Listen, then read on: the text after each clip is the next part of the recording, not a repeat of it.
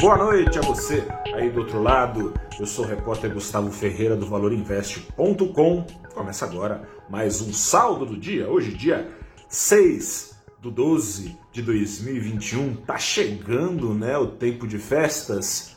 Hoje é um novo dia, de um novo tempo que começou.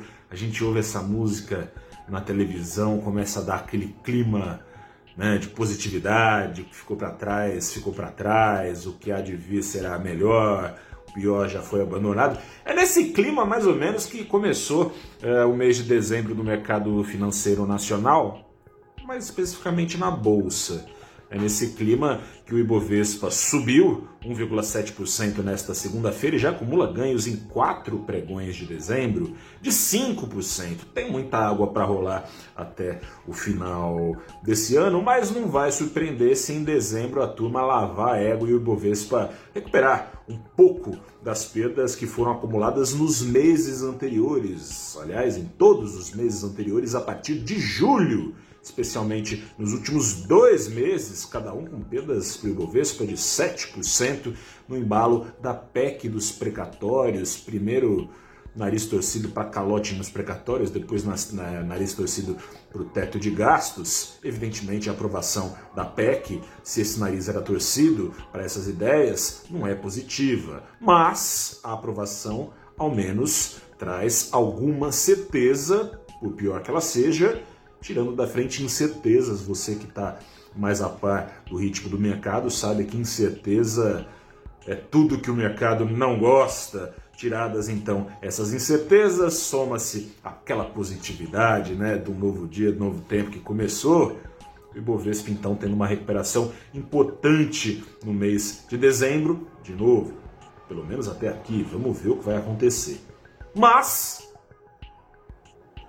a música diz: Hoje é um novo dia do novo tempo que começou. Nesses novos dias, as alegrias serão de todos. É só querer. Não basta querer, né? A gente que é brasileiro está escolado nessa história. Palavras não levam a muito lugar se forem só palavras. E a gente já tem visto isso na pele em forma de inflação, em forma de juros, em forma subindo, né?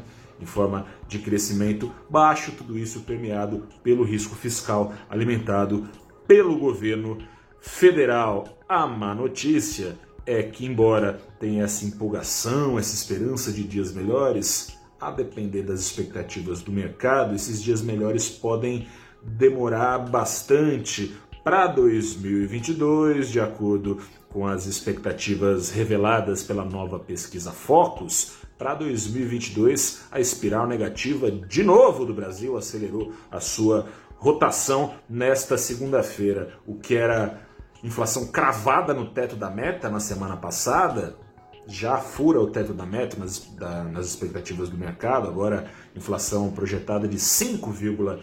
0,2%, ao mesmo tempo que a expectativa para o dólar foi puxada de 5 para 5, de 5,50 para 5,55% no ano que vem, com juros parados em 11,25, ainda assim com crescimento estimado mais baixo, não mais de 0,58%, de 0,51%. E o problema é que o problema não fica estancado em 2022, já mora em 2023, onde as expectativas também começam a se deteriorar. Para 2023, a expectativa era que num novo governo, já reeleito ou não, mas num novo governo, os juros pudessem cair até o fim do ano a 7,75. Já não se conta com isso, se conta com juros de 8% em 2023. Não, mas se conta também com crescimento de 2%, nem isso conta-se com 1,95% só de crescimento do mercado para um dólar mais caro que os 5,35 previstos antes, agora de 5,40 e inflação como consequência, não mais em 3,42%, mas em 3,5%, bem mais baixa do que a gente tem agora, e que bom, mas se distanciando da meta perseguida em 2023, que é de 3%, agora nos 3,5%. Em outras palavras, as condições financeiras estão piorando e isso não se reduz a financismo, não se reduz ao mercado financeiro, diz respeito a todos os brasileiros façam ou não parte direta do mercado de investimentos. Prêmio de risco em alta significa dólar lá no alto, inflação lá no alto, juros também no alto para correr atrás dessa inflação, crescimento para baixo, menos renda, menos emprego, menos qualidade de vida. Por falar em prêmio de risco, se a bolsa está trazendo alívio no mês de dezembro, neste comecinho, o mesmo não se pode falar pelo dólar juntam-se os riscos locais e os riscos externos, retirada de estímulos nos Estados Unidos, que deve adicionalmente afugentar a moeda americana do Brasil, atraída para potenciais retornos lá nos Estados Unidos, caso se confirme a esperada antecipação de alta de juros por lá.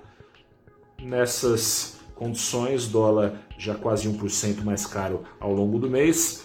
Nesta Segunda-feira, primeiro dia da semana, 0,13% mais caro aos R$ 5,69, perto dos patamares mais altos praticados ao longo de 2021. Vamos ver que 2022 não confirma essas expectativas, confirme as do ministro Paulo Guedes, que diz que vai ficar tudo muito que bem, muito obrigado. Ele vinha dizendo isso ao longo do segundo semestre, não é o que está se confirmando. Vamos ver, tomara que ele acerte. Eu fico por aqui, um grande abraço, até a próxima!